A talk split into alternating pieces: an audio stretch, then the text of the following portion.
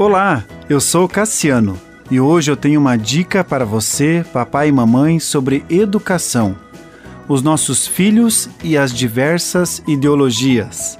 Em Colossenses capítulo 2, versículo 8 diz: Cuidado para não ser escravizado com vãs filosofias. Ideologia, em um sentido amplo, significa aquilo que seria ou é ideal.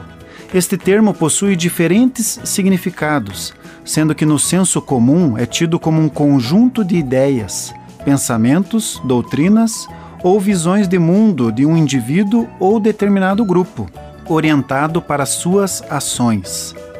Ideologia pode ser um instrumento de dominação que age por meio de convencimento, persuasão, alienando a consciência humana. O termo ideologia foi usado de uma forma marcante pelo filósofo Antoine de Stott de Tracy, e o conceito foi muito trabalhado pelo filósofo alemão Karl Marx, que ligava a ideologia aos sistemas teóricos políticos, morais e sociais. No século XX, várias ideologias se destacaram. Cito abaixo o resumo bem reduzido de algumas delas para que em outros programas elas ainda possam ser esclarecidas.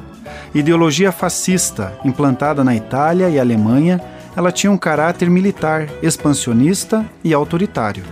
Ideologia comunista, disseminada na Rússia e outros países, visando a implantação de um sistema de igualdade social. Ideologia democrática surgiu em Atenas, na Grécia Antiga, e tem como ideal a participação dos cidadãos na vida política. Ideologia capitalista surgiu na Europa e era ligada ao desenvolvimento da burguesia, visava o lucro e o acúmulo de riqueza. Ideologia anarquista defende a liberdade e a eliminação do Estado e das formas de controle de poder. Ideologia nacionalista é aquela que exalta e valoriza a cultura do próprio país.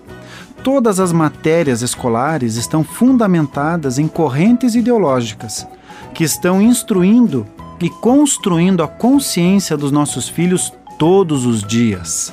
Por isso, a escolha da escola é muito importante. Continue abençoado, você que me ouve e toda a sua família. Gente grande cuidando de gente pequena.